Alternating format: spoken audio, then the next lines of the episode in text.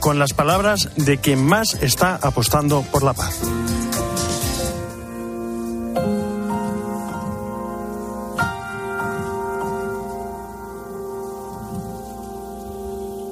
Go down, Moses, way down, Moses. Ocurrió el 13 de febrero de 2022, así era como Papa Francisco ya comenzaba a pedir, a suplicar por la paz en Ucrania.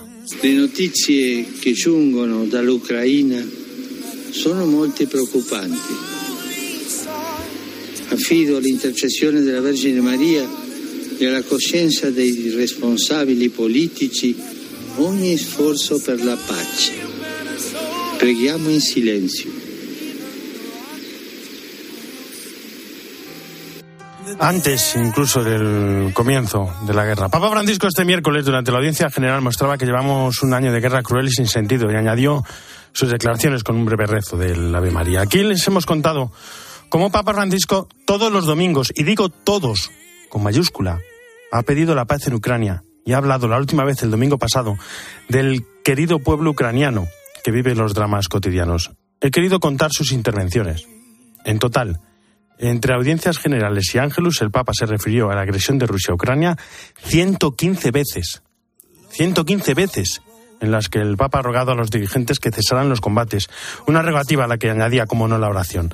Durante este tiempo, distintas intenciones, un trabajo silencioso entre la diplomacia pura y la diplomacia de oración, primeramente sin nombrar al presidente ruso, finalmente nombrándolo ya directamente. Un gesto el más fuerte del Papa, el que realizó el 25 de marzo de 2022 con la consagración de Rusia y Ucrania al Inmaculado Corazón de María.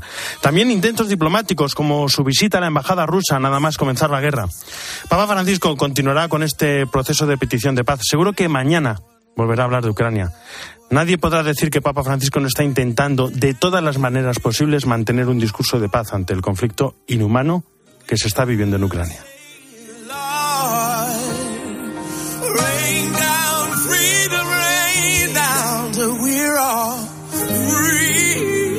Jesús están? ¿cómo estás? Muy buenas tardes. ¿Qué tal Álvaro? Buenas tardes. Empezamos la cuaresma del Evangelio de mañana. Pues en este primer domingo es el combate de Cristo con el maligno en el desierto, un combate cuerpo, a cuerpo y duro.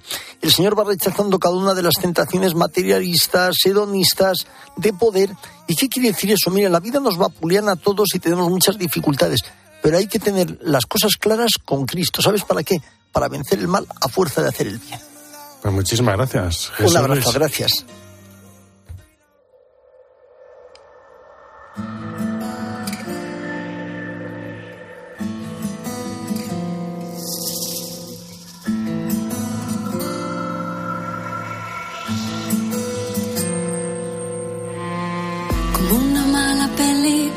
Y seguimos hablando de Ucrania, de este aniversario y del trabajo de la Iglesia en España. Cristina Sánchez, ¿cómo estás? Buenas tardes. ¿Qué tal Álvaro? ¿Cómo estás? Pues mira, ayer tuve la suerte de participar en una pequeña charla en el Centro de Refugiados Ucranianos San Josafat de la diócesis de Getafe, puesto en marcha en Leganés en colaboración con el ayuntamiento local para la acogida es profeso de refugiados ucranianos. Ahora viven en él una familia de madre, dos niños y abuela. Ella se llama Caterina, ya habla español perfectamente, tiene a su padre y a su hermano en el frente. Y gracias al padre Andrei, que es el, eh, uno de los sacerdotes de la capellanía ucraniana de la diócesis de Getafe, dice Caterina que ha podido soportar estar un año lejos de casa, de su cultura, de su familia. El padre Andrei se ha volcado en la ayuda y en el acompañamiento a las familias que han llegado a pedir ayuda, aunque cada vez hay menos porque, lógicamente, todos quieren volver a casa. Desde el inicio de la invasión, el obispo de la diócesis de Getafe, Ginés García Beltrán, ha constituido la Mesa de la Hospitalidad de Ucrania, en la que estaban representadas todas las delegaciones de la Vicaría de Caridad y la Capellanía Ucraniana. Esta mesa es un ejemplo de trabajo conjunto ante una emergencia. Vamos a escuchar al obispo auxiliar de Getafe, José María Bendaño, hablar de la labor eh, de la diócesis de este centro en el acto de ayer. A mí se me conmueve el alma ver a dos niños, a esta madre y a la abuela que no está aquí, acogidos aquí, lejos de su tierra.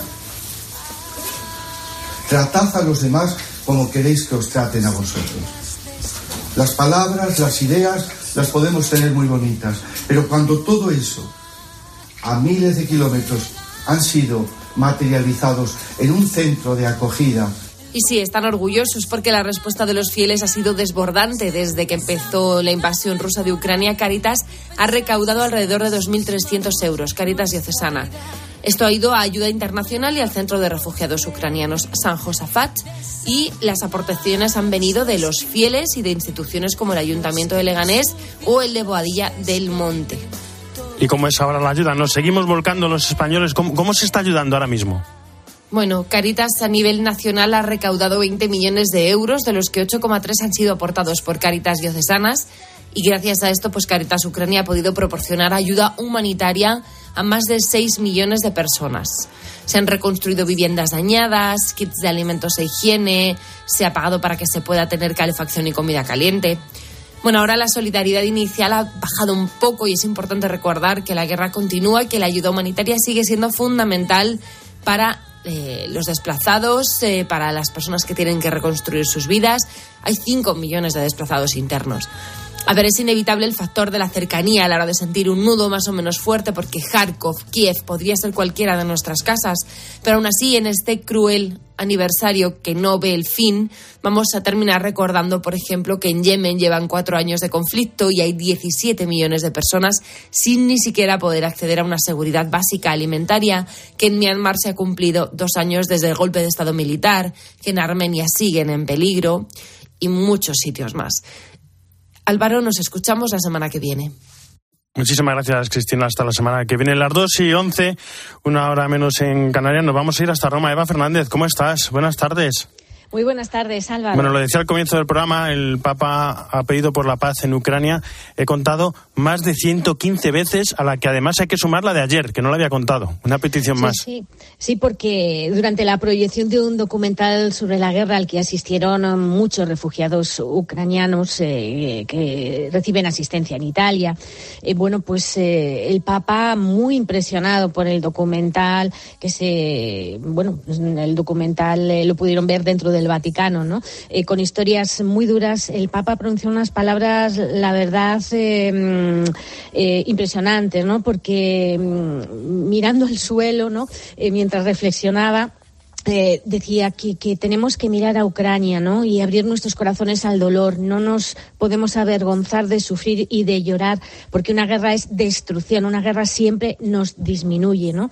Y guardando unos instantes de, de, silencio, dijo con fuerza que Dios nos haga comprender esto. Fue también, Álvaro, muy, muy bonita una oración eh, que dirigió él por el pueblo ucraniano. Todos se pusieron en pie había familias, había niños. En muchas de estas familias, eh, eh, bueno, pues eh, habían sufrido directamente la muerte de alguien muy cercano. Y el Papa dijo también con fuerza, ¿no? Mm, dirigiéndose a Dios, sana, sana nuestros corazones, nuestras mentes, nuestros ojos para que vean la belleza que tú has hecho y no la destruyamos en el egoísmo. Siempre a nosotros la semilla de la paz. Fíjate que una de las mm, que acudieron a, a, ver la proyección, le regaló al Papa un brazalete de acero de, Azostal, que es uno de los símbolos de la resistencia de Ucrania, y también le entregó, eh, en nombre del Ayuntamiento de Mariupol, una lista de ucranianos eh, de la ciudad capturados que seguramente el Papa se encargará de, hacerla llegar a Rusia para, para, conseguir su liberación.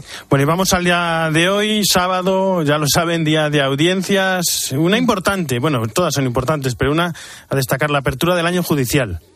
Sí, sí, porque evidentemente tener delante a todos los magistrados de los tribunales vaticanos, pues, pues es, es una ocasión muy importante. Les ha pedido el Papa que sean conciencia de la paz en el mundo y, y, en un momento concreto de su discurso, mirándoles, les decía ¿no? que hay que ser claros y evitar el riesgo de confundir el dedo con la luna, ¿no? porque hay que llegar al fondo. Eh, el problema no son los pleitos, sino los hechos, las conductas que originan estos, eh, estos juicios ¿no? y, que, y que los hacen dolorosamente necesarios. El Papa les explicaba que efectivamente algunos, algunos comportamientos por parte de miembros de la Iglesia perjudican gravemente la eficacia del trabajo de la Iglesia para reflejar la luz de Dios, pero, pero la gracia de Dios siempre está por delante y siempre vence. Y luego, pues también ha habido, primera hora de la mañana, una, mm, una audiencia eh, importante, Álvaro, porque el, Papa ha recibido a cerca de, de 3.000 rectores y profesores de, de universidades e instituciones pontificias eh, romanas. ¿no? Em, el Papa em, también en su discurso les ha, les ha contado una anécdota, ¿no? Les dijo que la primera vez que él salió a la plaza de San Pedro como papa, se acercó a un grupo de chicos ciegos, ¿no? Y, uno, y uno le dijo, ¿puedo verte? ¿Puedo mirarte? El papa dice que en un principio no, no entendía, que, pero se dio cuenta enseguida que con las manos estaba mirando al Papa y, él aprendió ahí una lección, ¿no? Le conmovió, le conmovió y le ha servido mucho hablar de la inteligencia de las manos y, por, y, de hecho y, les he estado explicando em, pues que los profesores necesitan manos sensibles porque la mente no va a ser capaz de comprender nada si las manos están cerradas por la avaricia o si son manos agujereadas que malgastan tiempo, la salud, los talentos o se niegan a dar la paz y a saludar y a estrechar otras manos. Ha sido un mensaje, la verdad, muy, muy bonito sin duda que, que, de estos que conviene releer de vez en cuando. Muchísimas gracias, Eva. Un abrazo. Hasta mañana. Un abrazo. Buen sábado a todos. Y ya en España el Santo Padre aceptó la renuncia presentada por Monseñor Vicente Juan Segura al oficio de obispo auxiliar de Valencia. Anteriormente, desde 2005 y hasta el 2020, Monseñor Segura realizó su labor como obispo en Ibiza. Y el Arzobispado de Barcelona ha hecho público un comunicado tras la información publicada por el diario El País en su edición de este sábado, 25 de febrero, por el cual ocho antiguos monaguillos, alumnos y scouts abusan de abuso al sacerdote Josep Vendrell, párroco de Encals de Strac y en Moncada y Reisac, ambas en Barcelona entre los años 1965 y 1990. En la noticia publicada por la cabecera de Prisa, aseguran que durante tres décadas la Iglesia ha encubierto al sacerdote y asegura que el arzobispado de Barcelona se ha negado a facilitar información sobre este caso. Ante tales afirmaciones, la Archidiócesis ha hecho público el comunicado que envió a la redacción del país una vez que solicitaran información el pasado 20 de febrero para elaborar la noticia publicada este sábado. Asimismo, la Archidiócesis de Barcelona ha puntualizado que en dos ocasiones el Tribunal Eclesiástico de arzobispado, tan pronto fue conocedor de este caso, solicitó al periódico El País contactar con las víctimas a fin de iniciar el proceso canónico correspondiente sin recibir respuesta. Con todo, Queremos reiterar nuestra condena a cualquier tipo de abuso, especialmente los cometidos por miembros de la Iglesia. Se puede leer en el comunicado que pueden leer de manera íntegra en la página web Eclesia en cope.es.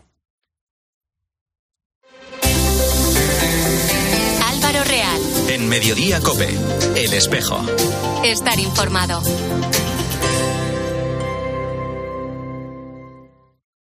Tengo tres trabajos para vosotros. Dos están tirados y el otro es ir al infierno. Arnold Schwarzenegger. A ver quién se queda el trabajo, señores. Bruce Willis. No. Sí. Sylvester Stallone. Cinco millones. Jason Statham. ¿Qué no cuadra aquí? Todo. Ellos tienen un pequeño ejército. ¿Y nosotros? Cuatro hombres y medio. Los mercenarios. Solo la luz es más rápida que yo. Ya no eres tan rápido. El sábado a las diez y media de la noche. Diría que hemos empatado. Por favor, sigue soñando. En 13. Álvaro Real. En Mediodía Cope. El espejo. Estar informado. Last time running ragged from the dangers of my skin. But if I go to church and bow my head, then at least I'll be spared. Father, will you hold out hope for me yet? Comienza la cuaresma y en esta época se van multiplicando las iniciativas en todas las diócesis para vivir este momento de preparación. Hemos estado buscando y buscando porque queríamos empezar con algo que nos ofreciera sabor a cuaresma y nos hemos encontrado con esto.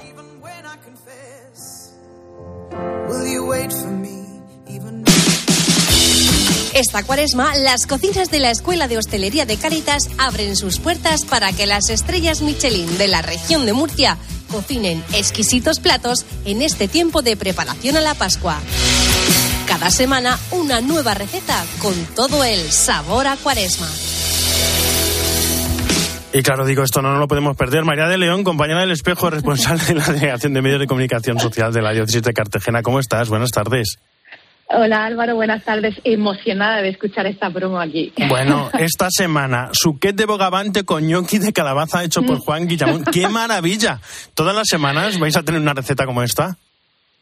Eh, habrá de todo, Álvaro, porque tenemos eh, recetas muy especiales hechas por chef estrella Michelin, tenemos algún guiso tradicional y algún platito de verdura. Muy diferente porque los chefs son muy diferentes, así que animamos a todos los oyentes de COPE a que vean estas recetas y, oye, ¿por qué no? Replicarlas también en casa. Bueno, y o intentarlo al menos. ¿Y todo esto por qué? ¿Cómo, cómo nace la idea? Pues eh, ahora en el mes de febrero se cumple el sexto aniversario de la Escuela de Hostelería de Cáritas. Y yo decía en la rueda de prensa que quizás no es un número muy redondo para celebrar, pero como hemos pasado tanto, como sabemos que en un segundo nos puede cambiar la vida, como estamos a través de los medios de comunicación escuchando tantas cosas que, que, que nos hacen daño, hemos dicho, sexto aniversario lo celebramos por todo lo alto. Y así hemos invitado a las estrellas Michelin de la región de Murcia a participar en este proyecto y nos han dicho que sí y así se inicia todo. La verdad es que hay que, hay que valorar ¿no? que, que chef con, con una dos estrellas Michelin se metan en, en este proyecto. Por ejemplo, en la presentación el chef Pablo González eh, lo decía, decía, bueno, ¿y, y cómo, no, cómo no íbamos a colaborar con esto? Pues sí, ha, sido maravilloso porque ha sido un placer verlos trabajar. Han estado cercanísimos, han, han, han hecho malabares para en su agenda poder eh, casar las grabaciones. Eh, Álvaro, esto se ha gestado en menos de un mes. En menos de un mes surge la idea, nos ponemos en contacto con ellos, nos dicen que sí, hemos grabado y hemos editado los vídeos. Así que ha sido un regalo. Y luego, pues imagínate para los chicos y chicas que se están formando en la Escuela de Hostelería de Cáritas, que si hablamos de Cáritas ya sabemos que son personas en exclusión, imagínate el poder hacerse una foto, el poder ver a Pablo González o a cualquiera de los otros chefs estrellas Michelin. Para ellos es un, un sueño. Por ejemplo, en la presentación mostraba la historia de un alumno de la Escuela de Hostelería de, de Cáritas, la historia de, de Antonio uh -huh. Amador. Recuérdanoslo, cómo es su historia, cómo, cómo se le ha ayudado. Pues eh, Antonio Amador, de hecho, va a hacer una receta, una de las recetas es suya. Anoche escuchábamos su testimonio en la linterna de la iglesia con, con Irene Pozo, precioso. Pues eh, llega en una situación muy vulnerable desde la primera promoción de la escuela, hace seis años llega a la escuela de hostelería, con una familia numerosa, seis hijos en, entonces, ahora tiene diez, eh, sin una nómina, sin un dinero que entre en casa, dedicándose a recoger chatarra. Y bueno, Caritas le brinda una oportunidad él se esfuerza muchísimo y, nos hacía mucho hincapié en eso cuando hablábamos con él, ¿no? En el esfuerzo que tiene que poner uno y la dedicación cuando alguien te brinda una oportunidad como la de la formación de Caritas.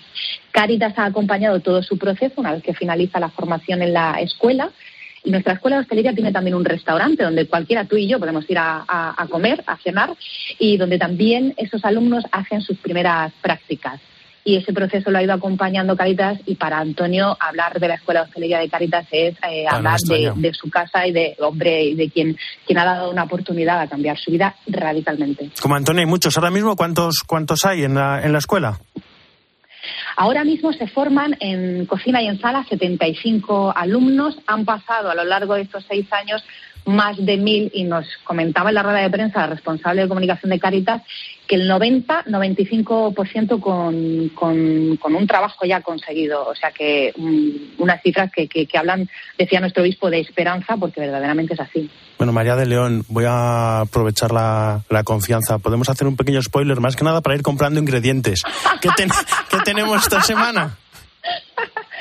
Pues, ay, me encantaría desvelarte, pero Venga. no puedo, porque me, me, mata mi equipo. Nosotros el miércoles diremos. ¿Dulce o salado? Va... eh, eh, no, no, eso ya te lo adelanto, dulce no. No tenemos, no tenemos receta en esta, en esta serie, porque dimos tanta libertad a los chefs que no, no hay ninguna receta. Pero te puedo decir que sabe a tradicional. A, a, a guiso tradicional murciano. Ah. hasta ahí, hasta ahí puedo leer. Eh, pero bueno, ¿algún ingrediente que puedo comprar? ¿Qué hago? Llevar un fondo de pescado. Vale. O sea que vamos a necesitar hacer un caldito de pescado previamente para elaborar ese guiso. Bueno, ¿dónde, ¿dónde podemos ver las recetas? Porque además en la página web, creo que también en, en televisiones, en algún sitio. ¿Dónde, bueno, ¿dónde podemos estar pendientes? Es, esto es maravilloso y a mí, y a mí ya no, me, no, no puedo dar más gracias a, a todos los que se han implicado en el proyecto. Eh, viernes a las 11 de la mañana, redes sociales de la diócesis, Facebook, Twitter, Instagram en, en Eclesial Día, eh, en 13 Televisión, que, que, que, no puedo nada más que dar las gracias, también en la página de Eclesia en COPE eh, y en las televisiones autonómicas de la región de Murcia. Así que, de verdad, gracias y gracias a COPE por abrirnos esta ventana a todos nuestros maravillosos oyentes en toda España. Pues no, no, no, gracias a ti, María. Además, aprovecho para darte las gracias a todo el trabajo que hacéis en la delegación, porque muchas, hay veces que algunas de las historias con las que empezamos el espejo de, de, de, de religión que entran al convento, de, de novicias, y dicen, bueno, pero ¿de dónde sacáis estas historias? Y lo voy a desvelar. Muchas vienen de María de León, de nuestra compañera que de la Delegación pues de Medios de Comunicación de Cartagena, que, sí. que, lo hace muy bien y que cuentan estas historias que siempre son maravillosas y que, o estas iniciativas. Así que nada, María de León, lo dicho, muchas gracias y un fuerte gracias, abrazo. Gracias, gracias, gracias a ti. Un abrazo muy grande.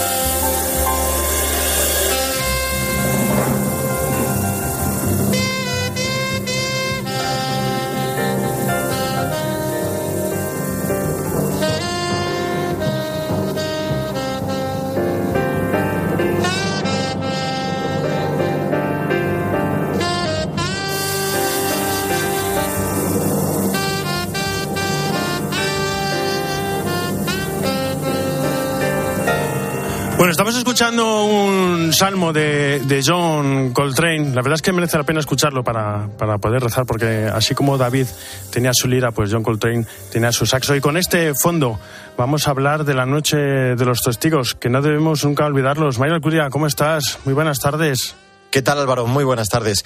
Ayuda a la Iglesia necesitada celebraba ayer en la Catedral de la Almudena la séptima noche de los testigos, en la que pudimos escuchar en primera persona varios testimonios de persecución en el mundo y además se rezó por los cristianos que han muerto por su fe en el último año. Según datos de Ayuda a la Iglesia Necesitada, del informe de libertad religiosa, hay más de 646 millones de cristianos que viven sin esa libertad religiosa tan necesaria. Uno de los dos testimonios fue el del padre Venceslao Belén, sacerdote de Burkina Faso, con el que además tuve la oportunidad de charlar ayer a mediodía en el espejo. Nos contaba que era amigo del padre Jacques Yaro Servo, asesinado el pasado 2 de enero. Fue, nos decía, su profesor de liturgia y se dedicó en los últimos años a la educación de los jóvenes en un pueblo amenazado por los terroristas. Desde 2015, los terroristas yihadistas tienen el control de casi el 40% del territorio. Tan difícil es la situación que la gente se ve obligada a huir de sus pueblos. Además, fíjate, han tenido que suprimir la vida en comunidad y deben ir escoltados por la policía a las celebraciones. En 2015 empezaron los ataques terroristas los terroristas quieren un Estado islámico en Burkina Faso, que todos seamos musulmanes. Por eso van atacando escuelas primarias, transformándolas en escuelas coránicas.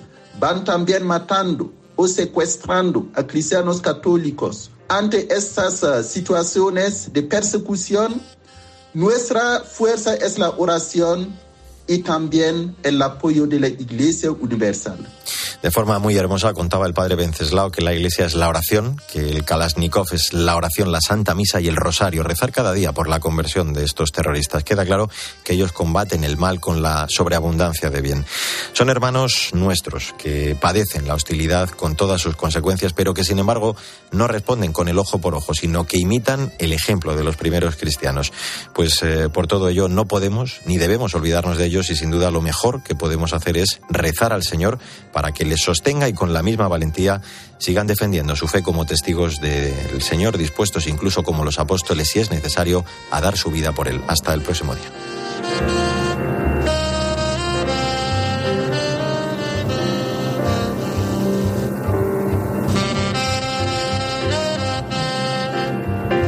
Muchísimas gracias, Mario. Hasta la semana que viene.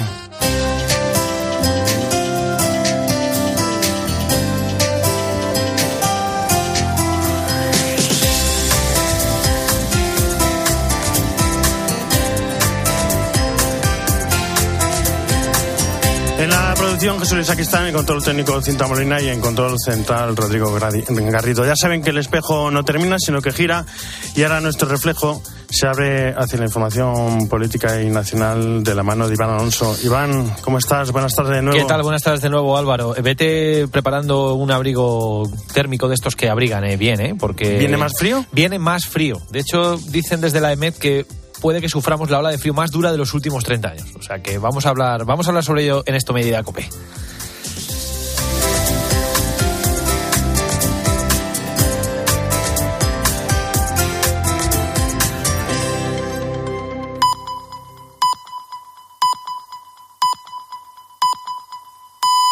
Dos y media.